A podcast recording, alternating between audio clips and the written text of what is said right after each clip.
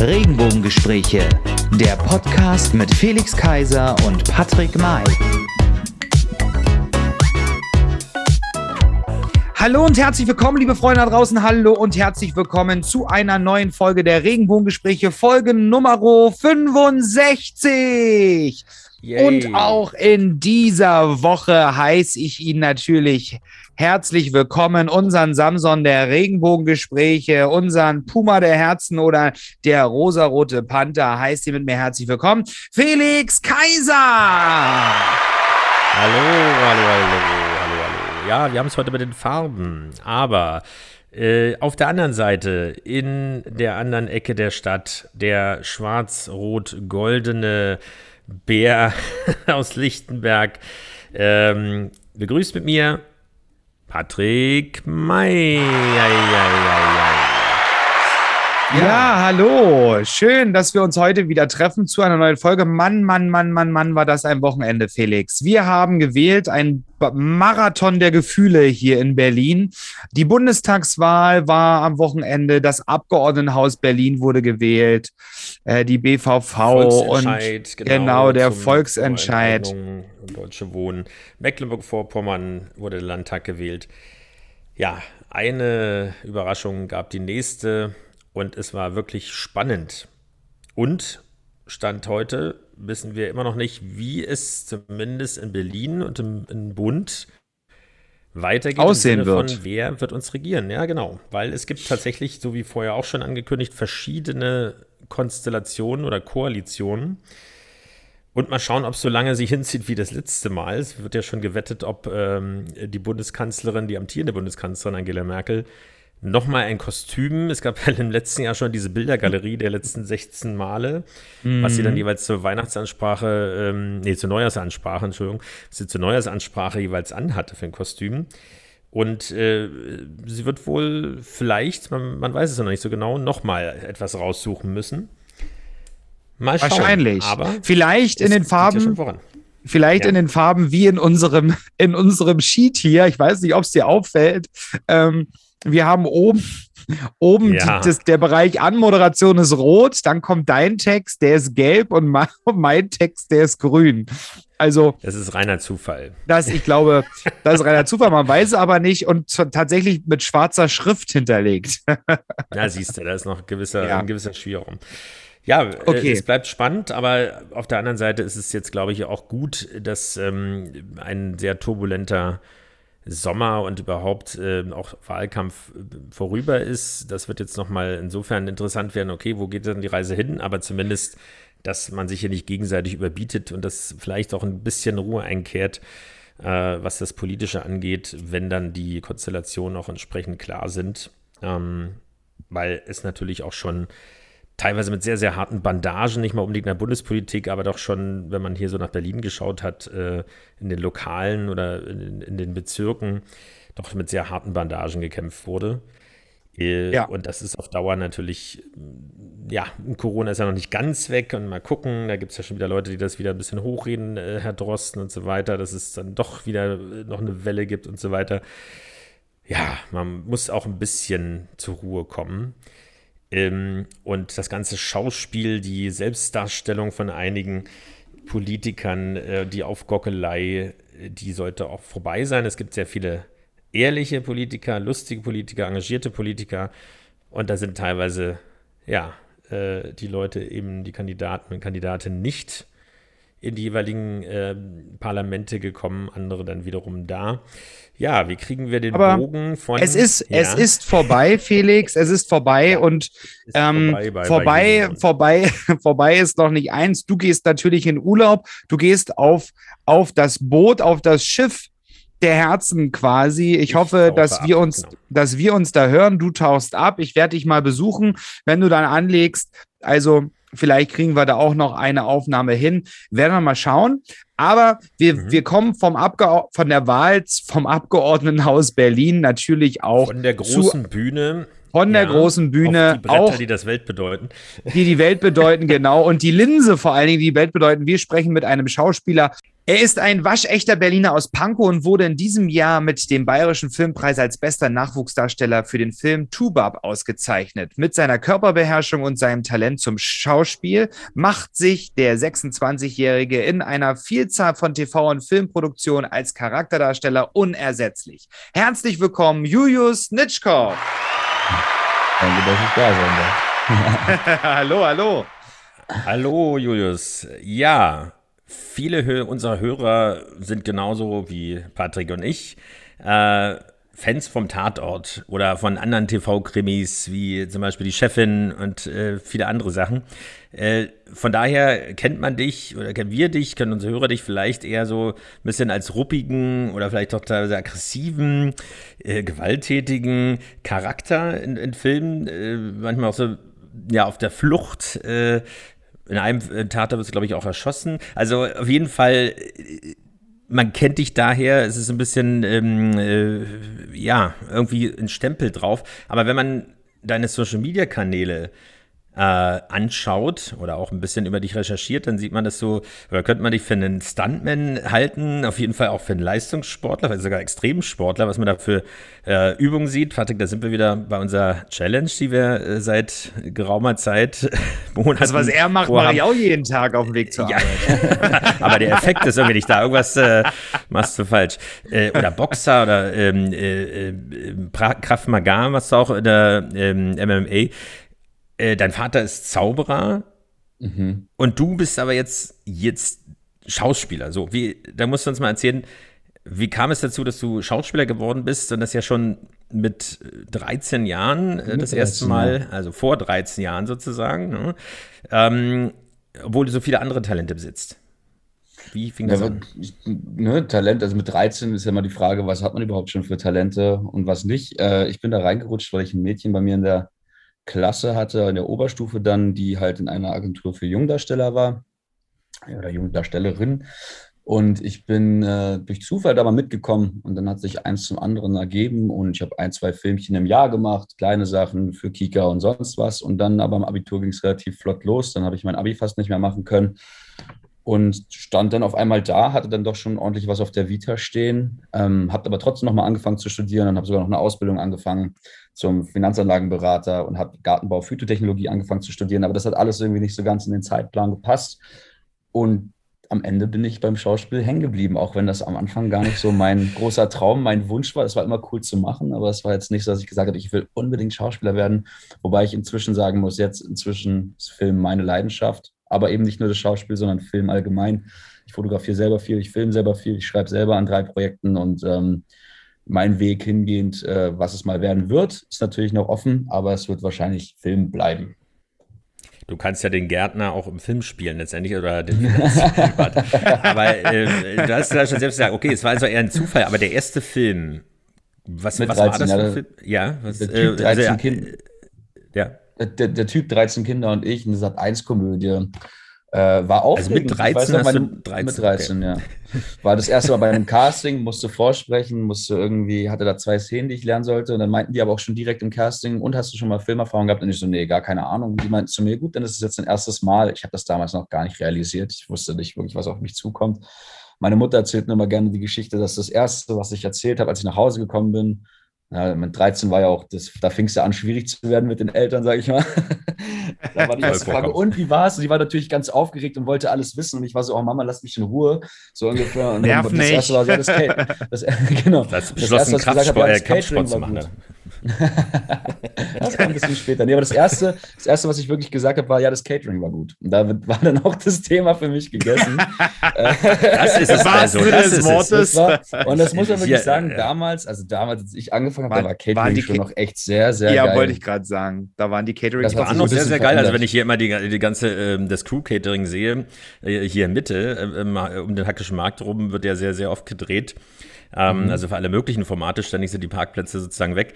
Aber der Geruch vom Crew-Catering, also der Wagen ist natürlich immer voll. Also äh, würde ich jetzt nicht so sagen, dass es, äh, dass es schlechter geworden Nein. ist, aber es ist dann vielleicht auch nicht so, äh, so unwichtig. wenn man da den ganzen Tag dreht, wenn man dann nur so trockene Brötchen runterwürgen würde oder was auch immer. Zwischen ist wahrscheinlich von vegan und so weiter und Sushi alles dabei. ja, Sushi nicht. Aber ich sag mal so, die Set-Moral steht und fällt mit dem Catering und man, sagt, man merkt sehr schnell, wie die Dynamik sich entwickelt, wenn die Leute mit der Aftershow mit dem Essen sind. Gut, aber das Ding ist, wenn man in Berlin arbeitet, dann ist man froh, wenn man nach Hause gehen darf. Party macht man, wenn man woanders dreht und dann da Leute hat und man ist zusammen im Hotel und dann geht man noch in die Kneipe und dann eskaliert der Abend. Das ist meistens ein bisschen anders. Wenn man dann zu Hause dreht, ist man froh, wenn man quasi eigentlich ins Bett fallen kann, meistens. Das ist immer ein bisschen unterschiedlich. Aber es kommt auch immer auf die Leute drauf an. Manche Sets sind sehr familiär. Bei manchen Sets kommt auch immer darauf an, wenn ich mit Gleichaltrigen natürlich zusammendrehe, dann, oder als ich noch ein bisschen jünger war, so mit 17, 18 haben wir schon ordentlich krachen lassen. Das kann man nicht anders sagen. Okay, jetzt macht das vielleicht nur noch die Crew. Jetzt du ein jetzt, aktuelles Projekt. Jetzt kommt Patrick, genau. Jetzt genau, du hast, ein. apropos Familie, im weitesten Sinne quasi Familie. Ähm, wir wollen ja heute auch über dein aktuelles Projekt, deinen aktuellen Film sprechen. Tubab heißt der. Mhm. Ähm, wenn unsere Folge draußen ist, ist der natürlich schon rausgekommen. Ich war bei der Premiere. Ähm, äh, hab den Film dann genossen. wir werden, wir, wir, werden sehen, genau zurück in die Zukunft. Also ähm, Ich lasse mich bin überraschen. Ich gespannt, ob die Zeitachsen richtig, äh, richtig ja, ob ich die Ze äh, genau. mit deiner ähm, mit deiner Rolle Dennis, die du dort spielst im Film Tubab, hast du dir den bayerischen Filmpreis geholt als Nachwuchsdarsteller. Kannst du mhm. unseren Hörern auch mal kurz zusammenfassen, denn die den Film noch nicht gesehen haben, worum geht es eigentlich in dem Film? Also ganz grob gesagt, es geht um bedingungslose, unconditional Freundschaft Unconditional Friendship. Das ist äh, ein Film über zwei beste Freunde, die sich eigentlich schon ihr ganzes Leben miteinander begleiten. Der beste Kumpel, in meinem Fall Faber Yang, der mein, äh, mein Kollegen oder mein, mein Freund im Film Babtu spielt. Äh, der ist schwarz und der kommt aus dem Gefängnis raus. Ich hole ihn ab, lasse eine kleine Party für ihn krachen. Die Party eskaliert und er soll zurück in den Knast, beziehungsweise diesmal soll er nicht zurück in den Knast gehen, er soll zurück in den Senegal, denn er hat nur eine Aufenthaltsgenehmigung und das, obwohl er schon seit über 25 Jahren in der Bundesrepublik Deutschland ähm, ja, zu Hause eigentlich ist mhm. und eigentlich nichts über sein Herkunftsland kennt. Ähm, er sieht gut aus und äh, von der Anwältin wird ihm erstmal geraten, die einzige Möglichkeit, um noch hier zu bleiben, ist eine Heirat mit einer deutschen Staatsbürgerin. Und er denkt sich als gut aussehender äh, Mann, ja, das kriege ich doch easy hin, muss aber feststellen, dass er sich vielleicht doch ein bisschen zu sehr verscherzt hat mit der Frauenwelt und ähm, verzweifelt eigentlich ein bisschen und dann gibt es einen Wendemoment, einen, einen Punkt, an dem dann die Idee fällt, dass doch wir beide einfach heiraten sollen. Und ich ihm das ja jetzt auch ein bisschen schuldig bin, weil ich bin der Grund dafür, dass er überhaupt erst wieder festgenommen wurde. Ähm, ja, und so sitzen wir am Ende vorm Traualtar, geben uns das Ja-Wort. Und so beginnt die Geschichte von zwei Jungs, die aus dem, aus dem Block kommen und davor eher durch die Straßen gelaufen sind und Leute als Schwuchtel beleidigt haben zu zwei Jungs, die da sitzen, auf einmal sehr verletzlich sind und mit der ganzen Thematik konfrontiert werden auf eine sehr komödiantische, aber auch herzergreifende und äh, tiefgründige Art und Weise. Mhm. Ja, spannendes ich, Thema, weil wie stehst du denn persönlich dazu? Also, das ist gerade schon gesagt, ähm, du machst Kampfsport. Äh, nein, ich will jetzt keine, aber äh, nein, wie, wie, ich, äh, wie, also naja, wenn man, wenn man dich in den, äh, deinen Rollen gesehen hat, ähm, Schauspieler ist eben Schauspieler, nicht wahr? Also, aber irgendwann denkt man ja, färbt er die Rolle ab.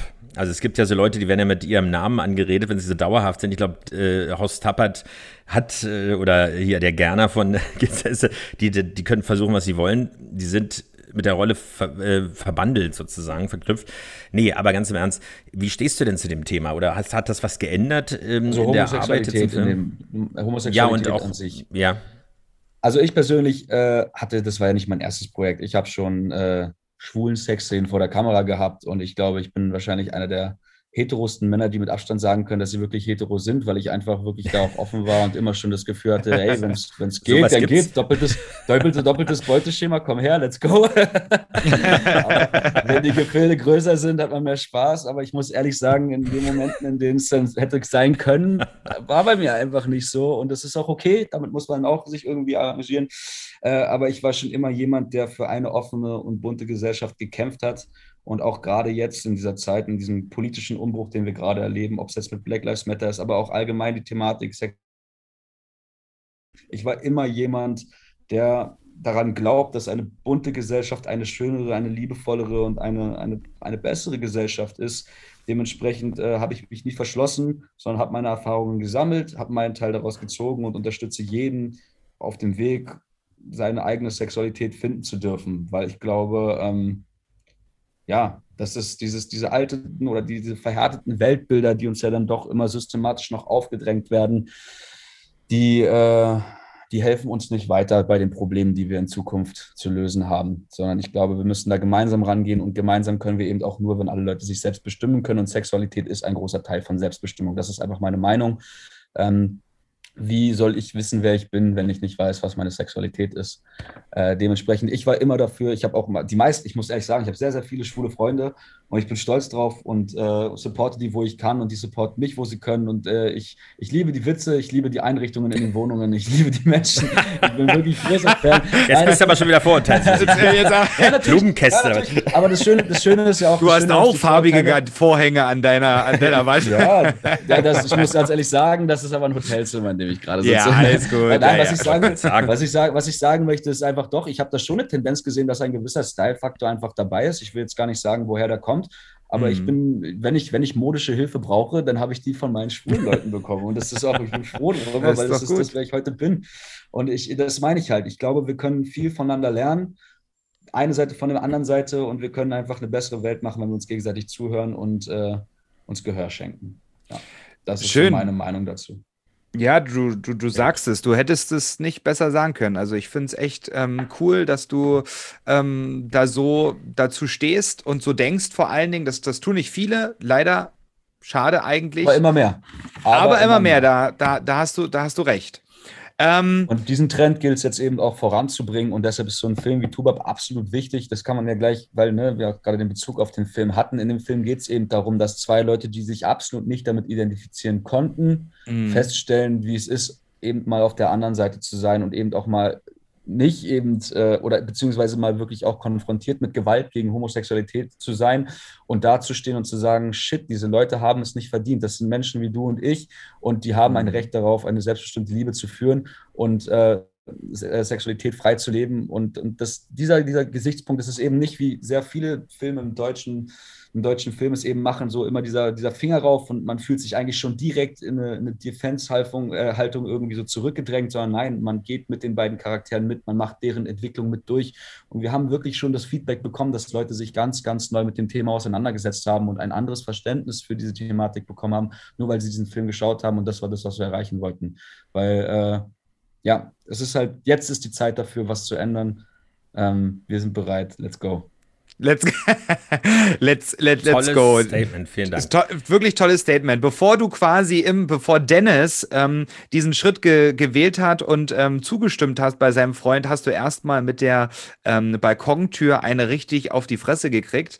Ähm, dann saßt ihr beide im Wohnzimmer und dann ähm, kam, die, kam die Idee, warum du dann beim Standesamt ein Schnurrbart, Schnurrbart trägst, ähm, ähm, werde ich ja dann noch auf der, auf der Premiere sehen. Mhm. Das interessiert mhm. mich auf alle Fälle. Fälle. Das die war doch ja schon, Patrick. Ja, die war, ach ja, die war doch ja, schon. Ja, die war doch schon, ich sag's dir. Das ist ein, ein klassisches filmisches Mittel in den Ebenen. Da denkt man an Pulp Fiction und so weiter, nicht wahr? Die Bonnie-Situation. Inception. Ja, genau. Ähm, wie, wie, wie ist das eigentlich so? Du hast jetzt auch erzählt, du hast schon einige ähm, schwule Rollen gespielt. Ähm, weißt du das ähm, oder jetzt bei ähm, Bezug auf Tubab, was ja auch jetzt sehr, nochmal sehr, sehr speziell war, wusstest du das vorher, dass das eine, ähm, dass Dennis eine schwule Rolle ist, jetzt gerade auch für die, die, die mit Drehbüchern und mit Bühne und Kunst, ähm, Theater, auch Schauspiel nichts zu tun haben. Weiß man das vorher oder entwickelt sich das vielleicht mit dem Regisseur dann bei der Produktion spontan? Also natürlich hat sich an dem Buch final noch ein bisschen was geändert, aber das Buch stand ja an sich. Und diese Geschichte, es war so eins von diesen 100 Drehbüchern, die man in die Hand gedrückt bekommt und sagt, das ist genial, das ist gut, weil der Stoff eben gut ist, weil die, die Komik eben richtig sitzt. Und äh, dementsprechend wusste ich von Anfang an, worauf ich mich einlasse. In dem Fall ist es ja sogar sehr, sehr wichtig, weil das erste Thema, was natürlich in dem ganzen Film angesprochen wird, ist Rassismus und auch der Umgang mit Leuten, die bei uns in Deutschland eigentlich leben und eigentlich beheimatet sind, die aber keinen, die eben nur eine Aufenthaltsgenehmigung haben und die aus Gründen, warum auch immer, das stelle ich jetzt erstmal dahin, aber einfach abgeschoben werden können und das, was sie eigentlich Heimat nennen, zurücklassen müssen. Das ist ja erstmal der erste Konflikt, der in diesem Film auftritt. Babtu kommt aus dem Gefängnis frei, es kommt zu einer blöden Situation und er soll daraufhin abgeschoben werden. Und das jetzt, und das ist nämlich das Interessante, bis dahin mhm. ist es ja mhm. eigentlich nur eine Dramageschichte, weil Abschiebung ist halt hart. Mhm. Aber jetzt den, die Komödie, eine Dramakomödie draus zu machen, was meiner Meinung nach auch die Königsklasse im, Film allgemein ist, weil es gibt nichts Schwieriges äh, oder Schwierigeres als gute Situationskomik vor der Kamera zu zeigen, hm. ist es eben, dass man von Leuten, die eben, und das ist ja leider dann doch eben so, wenn wir ein bisschen jetzt äh, ein bisschen quasi, äh, sage ich mal, so Schubladen aufmachen, dass gerade diese Leute, diese sehr maskulin auftretenden Jungs, äh, sich gar nicht mit Homosexualität identifizieren können aber dass sie jetzt eben dazu gezwungen werden, eine, eine Homo-Ehe einzugehen, damit diese Freundschaft weiter bestehen lassen äh, bleiben kann und Babtu eben nicht abgeschoben wird, sondern Dennis und Babtu heiraten müssen, damit sie ihre Freundschaft weiter behalten können hier in Deutschland. Und ich glaube, das ist halt das, was es äh, einerseits sehr komisch macht, aber auf der anderen Seite auch sehr herzerwärmend und auch sehr, sehr rührerisch quasi an die ganze Geschichte rangeht. Weil, genau, da treffen einfach zwei Welten aufeinander, die man so eigentlich nicht kennt. Ähm, ja, und das ist das, mhm. was es besonders macht. Ähm, du hast es schon gesagt, das ist der Hauptplot, wenn man so schon sagt. Äh, aber es werden ja, oder es, ja, es geht auch noch um andere Themen und es werden andere Themen, die heiß diskutiert sind. Äh, was ist gerade schon auf den Punkt gebracht, äh, was, auf was es ankommt, was wichtig ist, äh, sexuelle äh, Selbstbestimmung und so weiter, eben auch, wie, wie hieß es so schön, wir waren ja auch mal im Bündnis für, Bild, äh, Bündnis für Bildung, sage ich schon, Bündnis gegen Homophobie ähm, organisiert. Das Bündnis für Bildung gibt es aber auch. Nein, aber äh, da geht es eben darum, da war immer der Spruch der heterosexuellen Mehrheitsgesellschaft, das Thema mhm. näher bringen. Das klingt irgendwie so, so fachchinesisch sozusagen. Ähm, aber um das geht es ja letztendlich, äh, letztendlich das hast du ja auch schon angedeutet. Äh, das ist aber der eine Punkt. Das, der andere Punkt ist, ähm, das Thema Rassismus, klar, aber auch Migration und äh, wie wird letztendlich auch, äh, ja, wie soll man sagen, das Ganze so gedreht, äh, wo man strafrechtlich natürlich auch dann an, an Grenzen oder Grenzen überschreitet ähm, um dann irgendwas durchzusetzen und letztendlich ja auch der Zusammenhang Straftaten und Migration oder von Migranten, was ja ein sehr heißes Thema ist, was von einigen Parteien, nicht näher genannten, jetzt auch im Wahlkampf und überhaupt nur darüber hinaus und die ganze Zeit natürlich äh, thematisiert wird, polarisiert wird und äh, verkürzt dargestellt wird und so weiter. Ähm, habt ihr sozusagen in der Arbeit dann mit dem, mit dem Drehbuch oder am Drehbuch äh, Bedenken gehabt, dass das sozusagen genau das bedient, also dass da Beifall, wie soll man sagen, von der falschen Seite kommt oder genau äh, sozusagen überhaupt die Frage aufgestellt wird oder besteht, bestand die Gefahr? Oder ist das ähm, soll also, das, also ohne in, nee, Unkenntnis nee, des Films, ja, ja. Nee, total, total. Es ist interessant. Ich glaube wirklich, dass äh, jeder, darf ich die Partei hier nennen? jeder, jeder AfD-Wähler, der diesen Film guckt, äh, im ersten Moment einen Schock kriegen wird und dann leider sich doch eingestehen muss, dass er an den Stellen lacht, die eigentlich wichtig sind und, äh, und ihn der Film trotzdem berühren wird, auch wenn er das vielleicht gar nicht will. Äh, ich glaube. Wie gut, dass er vor der Wahl rauskommt. Vielleicht haben wir noch eine Chance. Das, das, ja, da müssen halt aber auch noch ein paar Leute sehen. Ich glaube, die Zeit ist halt, das meine ich auch vorhin mit dem gesellschaftlichen Umbruch. Es gab noch nie eine Zeit, in der Minderheiten so viel äh, Aufmerksamkeit bekommen haben wie jetzt. Mhm. Und das ist gut so, weil wer sich nicht auf sich Aufmerksamkeit macht, woher soll ich denn als jemand, der hetero ist, wissen, was die Probleme eines, äh, eines schwulen Menschen sind, ja, oder eines homosexuellen Menschen äh, sind, wenn ich mich da, wenn ich da keine Bezugspunkte zu habe, sondern ich fange an, über Klischees das zu definieren. Ich höre, ich kann auch nur das, was ich dann im Fernsehen sehe oder was ich irgendwo mal aufgeschnappt oder gesehen habe, halt benutzen. Und ähm, Jetzt ist es aber mal so, dass die, die so lange in der Opferrolle standen, und das ist jetzt eben nicht nur auf die Homosexualität, sondern eben auch auf den Rassismus, also ja, alle Menschen und auch Trans alle Menschen, die irgendwie in einer Minderheit waren und nie die Möglichkeit hatten, zur Sprache zu kommen, haben jetzt die Möglichkeiten, was zu sagen und ihre Seite zu schildern. Und jetzt ist es wichtig, dass wir als Großteil, das, was du meinst, was, wie war der schöne Begriff? Äh, Also das kann man ja unbedingt. Die heterosexuelle Mehrheit, Mehrheitsgesellschaft, also sagen wir mal der Autonormal-Deutsche in dem Fall. Wie, wie heißt ähm, es? Äh, Allmann ist doch der der Jugend Der Allmann, genau. Der ja. Allmann allgemein, der muss jetzt eben dazu aber auch gebracht werden, zuzuhören. Ja, weil ich mhm, glaube, ja. bringt ja nichts, wenn die alle rufen und dann hört am Ende keiner zu. Aber dadurch, dass sie jetzt eben erstmal schon mal sprechen können oder, oder die Möglichkeit haben, äh, zu sagen, was, was sie bedrückt oder was sie so erlitten haben an Rassismus oder, oder Anfeindungen, dass, dass jetzt eben die Leute zuhören, weil die Menschen sind ja empathisch sympathisch. Nur wenn sie eben keine Bezugspunkte haben, dann, dann geht ihnen das Thema natürlich auch nicht nah. Und äh, jetzt, wo wir aber auch die Medien dazu haben, immer, wir sehen immer mehr diese Videos auf, auf Instagram, auf YouTube, auf allen Kanälen, wo wir eben diese Anfeindungen auch sehen. Und jetzt kann man sich klar dazu positionieren. Wir in der Gesellschaft, wenn ich auf der Straße bin und ich sehe etwas, was eben, was eben nicht mit meinen Werten vereinbar ist, habe die Möglichkeit, etwas dagegen zu tun, sei es, um jetzt die Polizei mhm. zu rufen, sei es, um selber dazwischen zu gehen. Aber wir sehen es ja auch. Ne? Also ich habe immer öfter schon erlebt, dass es diese Anfeindungen gab und sich wirklich viele Leute sehr, sehr intensiv dazwischen geschoben haben und sich eingesetzt haben für die normalerweise unterdrückte Minderheit. Und das ist das, wo wir hin müssen. Ich glaube insofern, dass der Film eigentlich genau das nicht auch wenn es am Anfang, das ist lustig, weil es gab ein paar Kommentare unter dem Trailer auf YouTube, die genau mhm. das irgendwie impliziert haben. Aber das ist wieder interessant, weil das muss es ja geben. Guck dir den Film an, sage ich immer, weil du wirst merken, es kommt aus einer ganz anderen Richtung. Es ist ja auch ein systematischer, diese Gewalt von, aus dieser Schicht ist ja auch ein systematisches Problem, was wir haben, soziale Ungerechtigkeit. Ja? Also auch das ist wieder Minderheiten aus sozialer Ungerechtigkeit, das, das, das wirkt so miteinander. Ähm, am Ende geht es darum, möglichst viele Menschen abzuholen, möglichst viele Menschen an einen Tisch zu holen, aus allen Fraktionen miteinander zu reden und zu sehen, dass eine Welt, in der Friede und Liebe, äh, Liebe an vorderster Stelle stehen, einfach die schönere Welt ist. Und ich glaube, da können mhm. wir uns mhm. am Ende alle darauf einigen, weil mhm. das, was der rechte Flügel gerade macht, das macht er aus Angst. Aber wenn wir merken, dass wir keine Angst voneinander haben müssen, dann ist nichts, was zwischen uns steht. Ja? Da muss ich keine Angst vor Homosexualität haben, da muss ich keine Angst vor Rassismus haben, äh, beziehungsweise da muss ich keine Angst vor Ausländern haben. Das ist ja, das ist ja alles nur, weil ich immer Angst habe, mir könnte was weggenommen werden oder meine alten Weltbilder werden über den, über den, über den Haufen geworfen. Und das ist, ich glaube daran nicht. Ich glaube, dass wir in einer Gesellschaft leben, die sich gerade sehr, sehr schnell entwickelt. Und jetzt geht es eben dabei, daran, dass, dass wir alle mitnehmen. Ja, auch die ältere Generation, die halt, der Mensch ist ein Gewohnheitstier. Der, wenn man seit 40 Jahren nichts anderes kennt, ist es schwer, die neue Wahrheit zu akzeptieren. Aber da geht es eben nicht darum, die Leute anzuschreien und zu sagen, aber so ist es jetzt, sondern sie abzuholen, sie an die Hand zu nehmen, zu sagen, ey, aber es ist doch eigentlich schöner. Gucken wir doch mal auf die, auf die Fakten so und nicht immer nur auf das Bauchgefühl, was man im ersten Moment hat, weil das mhm. heißt, das ist eben oft von Angst geprägt. Ja. ja. Kommen wir mal, also sehr, sehr, sehr schön. Partei, äh, du solltest ja, du solltest, das kannst du ja nach deiner Schauspielkarriere machen, so wie andere ältere, ältere, ältere Künstler, die dann plötzlich Politiker werden. Die Frage ist, müssen sie wirklich älter sein? Lass also doch mal Roland Kaiser aus dem Spiel. Nein, jetzt seit 30 sagen, Jahren. Mit, ja. Entschuldigung. Ich muss jetzt schon sagen, mit Fridays for Future und sowas, es kommt ja ein großer Aktivismus aus der Jugend gerade heraus und auch diese ganzen Bewegungen, äh, Fridays for Future, Black Lives Matter, aber eben auch äh, die ganzen Transrechte, die jetzt gerade oder dieses Transgesetz, was jetzt wieder verabschiedet werden sollte und sowas. Also man merkt ja, dass der mhm. Druck vor allem aus der jüngeren Bevölkerung kommt, weil die bereit sind für den progressiven Fortschritt, weil die nicht mehr mhm. nur an diese alten Weltbilder glauben, sondern sagen, wir wollen das Gute aus dem Alten mitnehmen, aber es gibt auch Potenzial und Platz für Neues. Und mhm.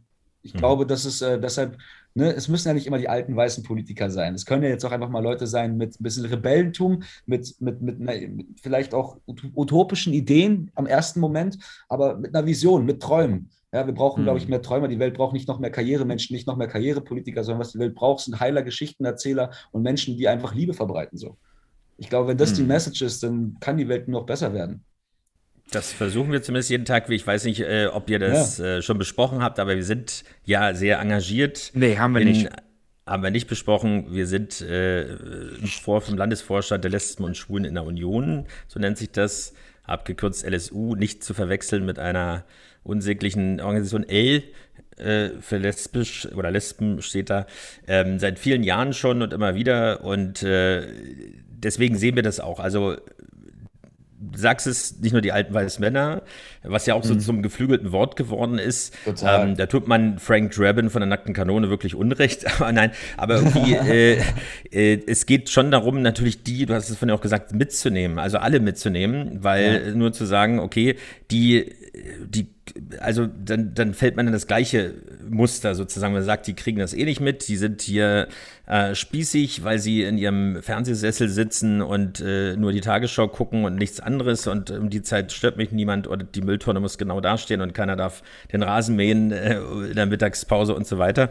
Eben, aber das ist deren Leben. Andere leben anders ja. und äh, ziehen um die Häuser, sollen sie auch machen, solange sie natürlich niemanden äh, dort irgendwie belästigen oder äh, gar äh, angreifen. Eben, aber letztendlich ist eine Gesellschaft eben ein gemeinsamer Korpus, wenn man so will. Zwar ja, einer, der sich bewegt, logischerweise äh, verändert, ähm, aber wir können aus unserer Erfahrung sagen, dass selbst in die CDU rein es durchaus gelingt und das ist eben auch wichtig, weil wenn man da die Mauer aufbaut und sagt, die und du meintest es mit dem Fingerzeig äh, und so ideologische Blöcke aufbaut, genau dann, ähm, dann funktioniert es eben nicht äh, oder äh, eben die Vorurteile hochzieht und die Brandmauern wie auch immer und dann igeln sich alle ein und dann gibt es Stillstand und alle bleiben bei ihrer Meinung. Dann ist es genau dieser Grabenkampf. Und den, da hast du völlig recht, den, der war eigentlich überwunden, aber es gibt viele gute äh, Entwicklungen. Aber letztendlich jetzt auch in der Wahlkampfphase merkt man das ja auch so. Es gibt aber auch auf der anderen Seite wieder so Gegenbewegungen, die unglaublich aggressiv sind, wenn man der, der Julius Felix, ich muss dir, ich ja, ja, muss dir okay, wieder ja, das Wort abschneiden. Der Felix, der, der kriegt hier schon so eine Falten auf der Stirn. Wir wollen, äh, der, der, Julius, Entschuldigung, wir wollen nicht ähm, jetzt weiter über Politik reden. Ich glaube, dann, ähm, wir wollen hier keine Politik sondern wir wollten über den Film reden, das haben wir gemacht. Und jetzt ähm, wollen wir, wollen wir auch noch über Julius reden und das und zwar über deine. Du hast in vielen Produktionen mitgespielt ähm, und ich habe es dir vorhin im, im Vorgespräch auch schon gesagt gesagt, ich hoffe, du hattest jetzt genügend Zeit, neben dem Monolog von Felix drüber nachzudenken, ähm, was dein peinlichster und lustigster Mobbing, Moment.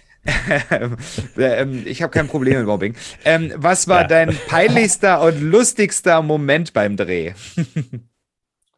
Die lustigsten Momente beim Dreh, also es sind schon, also mein peinlichster Moment ist, war vielleicht mein schlimmster Moment. Also hm. ich habe äh, was, wie, wie, soll man das am besten sagen? Das ist, es mischt sich ja am Ende alles und am Ende ist immer alles gar nicht so schlimm, wenn man im, im Rückblicken drauf guckt. Aber mein peinlichster Moment, dafür konnte ich eigentlich gar nichts, war, da habe ich bei der Serie Parfüm, die gibt es auch auf Netflix zu schauen, ähm, mhm. mich verletzt. Das war das erste Mal, dass ich mich wirklich verletzt habe, aber ich habe mich in dem Moment ein bisschen angegriffen gefühlt, gerade, gerade weil Sport und, und der ganze Stuntbereich so mein Ding ist. Und da bin ich im mhm. Vollsprint gerannt.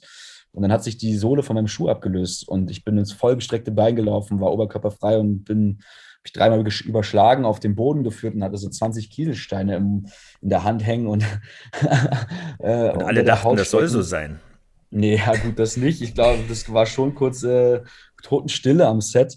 Aber das war für mich ein Moment, der unfassbar peinlich ist, äh, was eigentlich gar nicht sein durfte, weil es war ja gar nicht mal richtig meine Schuld, aber weil ich einfach das Gefühl hatte, so fuck, das hätte jetzt jedem passieren sollen, außer mir. Du hast Schwäche gezeigt ähm, quasi. Die, Sohle, die Sohle hat sich ja. Was hast du denn für Schuhe ja, angehabt? Vom Schuh, ja, das habe ich mich im Nachhinein auch gefragt. Oder hat da jemand irgendwie so ein, so ein Kleber, Hätte ich die Dresserin verprügelt. das war Manipulation, war das. Aber es war danach zum Beispiel sehr witzig, ich komme wieder zum Umkehrschluss, weil ich danach ja. immer noch an am Rand vom Bild positioniert war und mhm. äh, dann immer so zwei Schritte, wenn ich abgehen sollte, also aus dem Bild rauslaufen mhm. sollte, dann habe ich immer zwei Schritte gemacht und mich einfach auf den Boden fallen lassen. Ja? Weil ich war einfach nur so, ich konnte nicht mehr laufen. Das war im Nachhinein, das ist witzig, in dem Moment war es echt blöd. Und dann gab es noch eine Situation, da sollte ich über so einen Schulhof laufen. Und das macht man ja normalerweise, weiß ich nicht, zehn Sekunden. Ich habe genau 40 gebraucht oder so, oder wahrscheinlich sogar länger, weil es einfach nicht ging, weil man sonst gesehen hat, dass ich humpeln würde. Das ja. sind dann schon Momente, in denen man äh, die, die sehr komisch aussehen können auf der Kamera. Und ansonsten, es passieren so viele Geschichten. Das ist immer eigentlich, ich habe mir schon so lange vorgenommen, die Sachen mal aufzuschreiben. Man, man erlebt halt unfassbar witzige Situationskomik in dem Moment. Die jetzt so wiederzugeben, ist wahrscheinlich gar nicht so witzig. Aber wenn man den Film dann guckt, dann lacht man auch nur selber und sonst lacht niemand im Publikum. Das sind auch immer die geilsten Momente. Wird man beim Tubab auch sehen. Ich habe wirklich gedacht, da, ja. da, manche Momente, da würde ich brüllen und dann fällt mir auf, ah ja, aber du hast ja das, das Background-Wissen. Also wir hatten zum Beispiel bei Tubab, das war, war im Nachhinein witzig, in dem Moment was richtig scheiße, so ein, so ein Brett auf dem so einer Heizung stehen und da standen so ganz viele Pflanzen in so, in so Vasen drauf und so. Mm. Und dieses Brett ist einfach dreimal an dem Tag umgekippt und der ganze Ach, Boden Scheiße. war voll mit war voll Wasser und wir hatten eigentlich schon Zeitdruck und alle waren schon so, warum passiert das jetzt nochmal? Dann hat irgendjemand einen Witz gemacht, bestimmt fällt es gleich wieder rum, es hat keine zehn Sekunden gedauert und irgendwann ja. ist gegengestoßen und es war alles nass. Und der Regisseur ist kurz ausgeflippt. Naja, aber es war, das ja, sind so ja. die Sachen, die halt passieren, die, die halt im Nachhinein witzig sind, aber in dem Moment natürlich super stressig und irgendwie auch ärgerlich. Die Outtakes versteht, verstehen ja eigentlich nur die Beteiligten eigentlich so richtig. Ja, ja. Also genau. Manchmal genau. wundert man sich, was soll denn jetzt daran lustig sein? Aber wenn man genau, sich daran erinnert, genau. dann brüllt man schon, äh, weil man genau weiß, was da passiert ist. Das ist ja, aber das macht es ja irgendwie auch aus, Verbindung, klar. also die, die Erinnerung daran hat.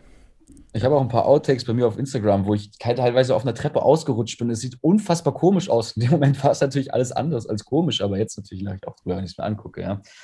Aber ja, Apropos Stufen auf Treppen, nächste Schritte. So, schöne Überleitung.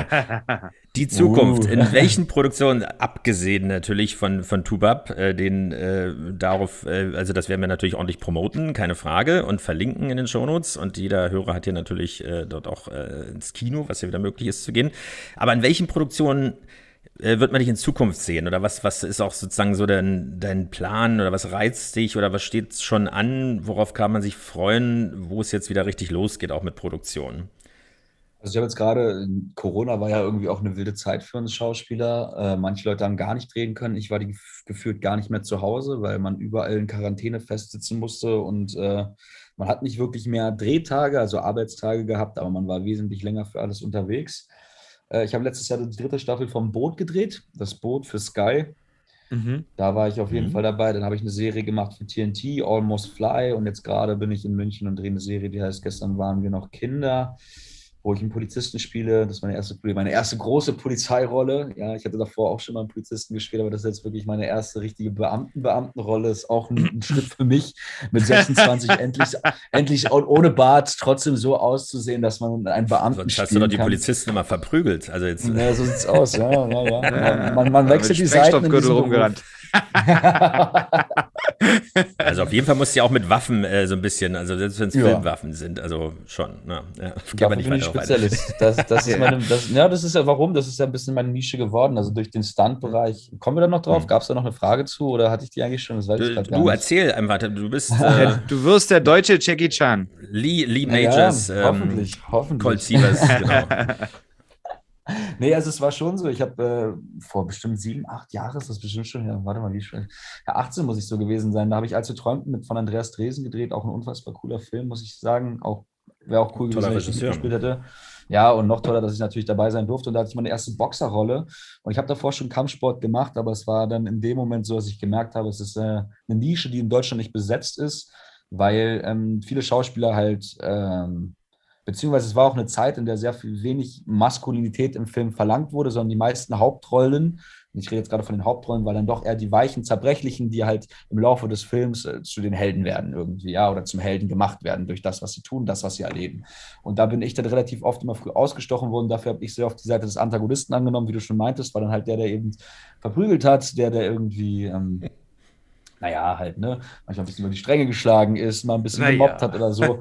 Aber auf der anderen Seite muss man sagen, war das für mich irgendwo auch ein Geschenk, weil ähm, das eine Nische, wie gesagt, ist. Und jetzt kann ich wirklich mhm. sagen, es gibt nicht viele, die dieses Skillset, was ich mir dann in den letzten Jahren aufgebaut habe. Und das ist halt nicht mit 13, klar, da hatte ich diese Talente nicht. Das ist wirklich was, was ich im Laufe der Zeit aufgebaut hat, wo ich gemerkt habe, oh, nicht nur, dass es mir Spaß macht, sondern es bringt mir auch was für den Beruf, den ich immer mehr zu meinem wirklichen Beruf und zu meinem Leben machen will. Äh, und das habe ich natürlich krass ausgebaut. Da habe ich dann irgendwie angefangen, ähm, mehr Zeit rein zu investieren. Und mhm. das ist jetzt das, wo ich irgendwie stehe und äh, fange jetzt, wie gesagt, auch an, an meinen eigenen Projekten zu schreiben, um das immer mehr unterzubringen, weil wir in Deutschland natürlich noch immer verhältnismäßig wenig Action haben, auch mhm. wenn sich mhm. das gerade mit Amazon und, äh, und Netflix und sowas alles ein bisschen ändert.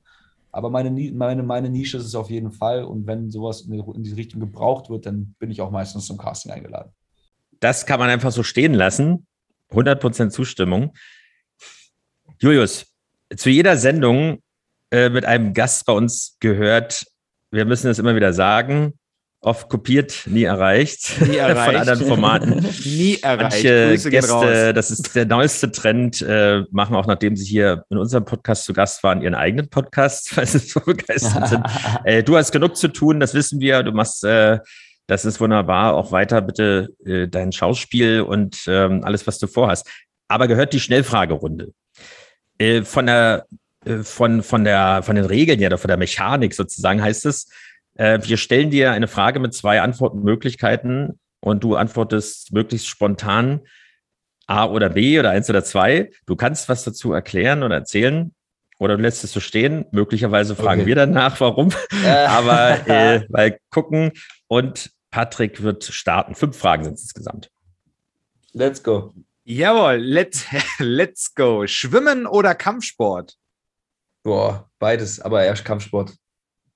Kampfsport, ja. Ich glaube, das, das war eindeutig. Darauf bist du auch schon, ähm, oder sind wir jetzt hier schon der, die letzte halbe Stunde genug eingegangen? Das hat sich, hat sich Wobei schon darauf hingearbeitet. Muss, dass, dass ja. ich sehr viel auf, auf, auf Kampfsport reduziert wäre, aber ich würde mich ja eher als Bewegungskünstler einschätzen. Ich habe ja auch lange mhm. Parcours gemacht, ich habe lange geturnt, also alles, was mit Bewegung zu tun hat. Ich muss nur sagen, bei den ganzen richtig harten, bei dem zum Beispiel Turnen, das habe ich mhm. irgendwann nicht mehr gemacht, weil es so krass auf den Rücken geht und ich einfach gemerkt habe, wenn ich das noch zehn Jahre mache, dann werde ich damit nicht alt und dann habe ich, äh, bei Kampfsport ist mehr die Balance im Vordergrund, dass das nicht ganz so, ich sag mal nicht ganz so mhm. rückenbelastend oder körperintensiv an anderen Stellen natürlich schon, aber es ist trotzdem das, was man noch mit länger, länger machen kann einfach.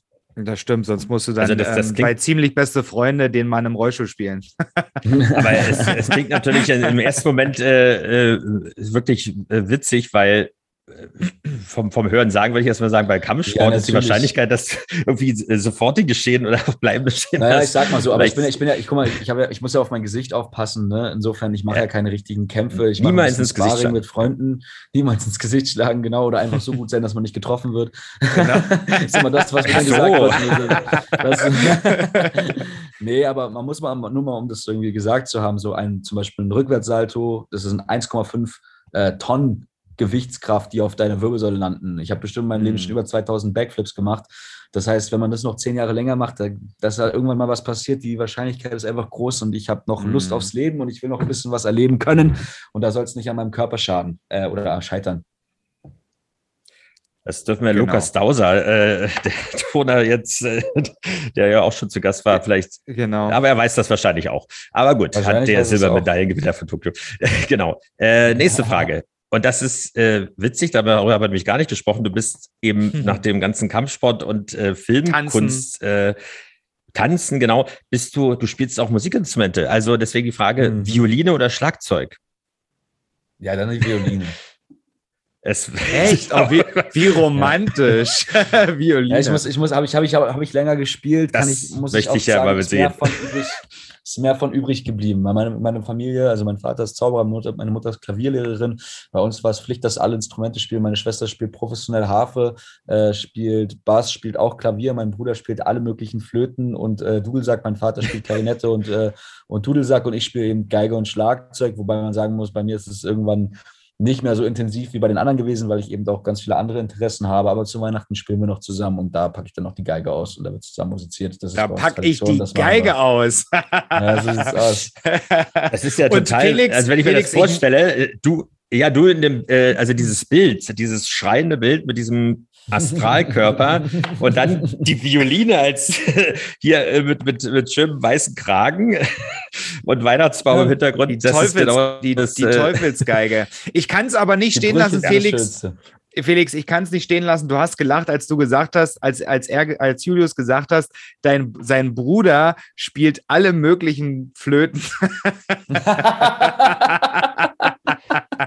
ja. ja, das leider, das, da, muss ich, da muss ich euch leider die Rechnung machen, das leider dann doch nicht. Die Flöten. Nein, alles gut. alles gut. Okay, komm, komm, wir machen weiter hier, sonst, sonst äh, okay. Ja, du bist ja dran.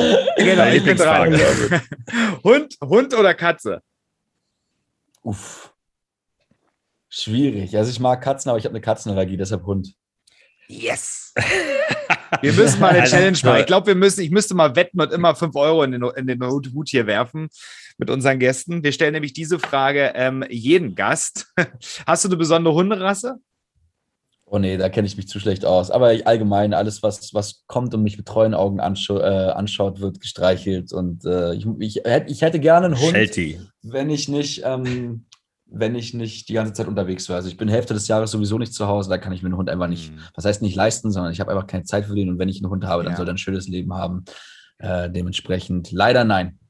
So Diese Aussage haben ja schon von, haben ja von, äh, von vielen Schauspielern, die ja schon zu Gast waren, übrigens ja. gehört. Ja. Weil es auch, äh, Patrick ist ja Hundebesitzer, äh, auch so ja. ist, du musst dem Hund, also du kannst ja nicht. Mein Hund hat heute in die Bude geschissen, das kann ich dir sagen, dreimal. Ich weiß, er hat Durchfall. auch als Welpe schon in unsere Wohnung gepinkelt, das wollen wir nicht vergessen, obwohl anderslautende Aussagen seines Herrchens, aber lassen wir das. Aber in, in den Hotelzimmern ähm, hat es hat es noch Ist das nicht so ein Problem? Ja, dann kann man die Auswege wahren. Ja. ja, aber das ist vor allem anstrengend mit dem Reisen. Also ich weiß ja, jetzt nicht, wenn ich, jetzt, wenn ich jetzt dieses Mal vier Stunden mit dem Zug nach oder fünf Stunden mit dem Zug nach München fahre, das wäre mir einfach auch zu viel. Und am Set, dann darf der, muss ja jemand auch sich um den kümmern, während ich da arbeite. Irgendwann mal vielleicht. Aber da muss das Leben ruhiger werden. Dafür bin ich noch zu jung, dafür bin ich noch zu durstig. Ähm, genau. So. Im wahrsten Sinne des Wortes. Okay. okay. Genau. Äh, du hast es schon gesagt, dein Vater ist Zauberer. Deswegen Zaubern oder Gesang. Du singst ja auch noch. Mein Gott, was du alles machst. Ah. Zaubern oder Gesang. Also ich singe halt, ger ich sing, ich sing halt gerne, wenn ich zu Hause bin. Ich singe gerne unter der Dusche. Unter der Dusche. zaubern. Insofern, ich entscheide mich einfach für nichts und bleibe in der Mitte. Das sind beides Sachen, wo ich jetzt nicht behaupte. Also beim Oder. genau, ich bin genau, ich bin, also ich bin da, könnte mich da jetzt nicht auf eins festlegen, weil ich mag beides sehr gerne. Ähm, wobei ich äh, schon noch wahrscheinlich mehr singe, als dass ich zauber, aber zaubern ist halt ein bisschen cooler als singen. Insofern, nee, in der Mitte bist du gut. Okay, krass. Ich singe. Ich kann singen. okay, also. Show me, show me. Ach, da gibt es so eine Elton John-Einlage äh, hier, äh, wo wir einen Pianisten äh, oder einen Orgelspieler war das sogar. Ein Orgelspieler. Ähm, ja. Zu Gast hat ein Orgelspieler, genau, oder Organist, oder wie heißt es? Äh, so, und äh, Patrick hat dann seine Stimme geölt vorher und dann hat er hier den Elton John gegeben. Da gibt es Videos davon, das ist wirklich Herz Da hatte ich aber auch schon 1,8 im Ton. Im Ton. Ja, aber dann singst du am besten. Das solltest du häufiger mal machen, weil sonst ist das alles immer so. Ja ja. Gut, okay. Also, ähm, letz, letzte Frage hier an meinem heutigen Abend. Russischer Akzent oder Spanisch? Du sprichst fließend Russisch Spanisch. und du sprichst fließend Spa Spanisch. Spanisch. Español. Me encanta mucho más el español. Äh, das habe ich in deinem, äh, deiner Setkarte dann äh, gesehen. Jahr, genau, russischer Akzent ist eine deiner USPs sozusagen. Oder, ja. Äh, ja, das kommt öfter mal vor. Das muss das, ich habe ja so ein bisschen aus Rolle. also so, ne, genau, das wird irgendwie öfter mal gebraucht.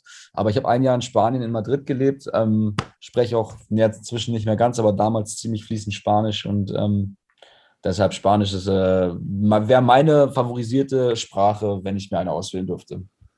Dann wäre doch mal was, dann wäre doch mal was ähm, auf Netflix äh, die Serie Elite. Haus des Geldes. Ja, oh ja, nee, ah, Haus des nee, Geldes. Nee, nee, nee, nee, nee, Schau, Alter. Also, ah, nee, nee, nee. Da wird nur gevögelt in der Serie. Nee, ach, Quatsch, das, das kennst du jetzt wieder, ist es ja, Wenn es wenigstens gut wäre, aber ich muss echt sagen, Netflix hat in den letzten zwei Jahren so unfassbar doll abgebaut, was ihre Qualität von den Serien angeht. Also wenn ich mir mm. Tribes of Europe Barbarians angucke, Gott, das darf wahrscheinlich alles gar nicht sagen, aber äh, da merkt man einfach, dass der Anspruch äh, in Deutschland dramatisch gefallen ist oder drastisch gefallen ist. Ja, und es muss alles schnell produziert werden, ne? Ja, es ist einfach keine Zeit mehr, die Bücher stimmen nicht mhm. und dann wird mhm. es mit Sachen verglichen, an die es halt lange nicht rankommt, was echt schade ist, weil ja. da waren echt Stoffe vorbei, dabei, die sind jetzt einfach verbrannt, die darfst du zehn Jahre nicht mehr anfassen, muss man mal gucken.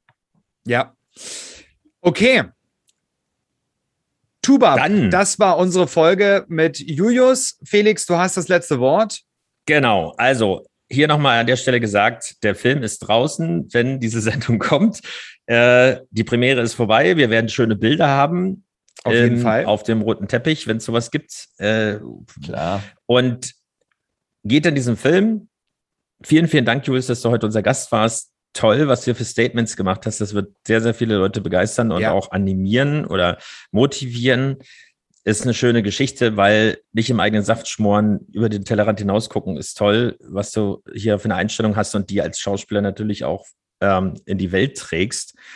Viel, viel Glück für deine weiteren Erfolge, äh, für deine weiteren Erfolge, die du haben wirst, also für deine weiteren Projekte. Ja, vielen Dank und ihr da draußen bleibt gesund. Wir hören uns in aller Frische nächste Woche wieder. Bis dahin. Tschüss. Macht's gut. Ciao. Der Podcast mit Felix Kaiser und Patrick May.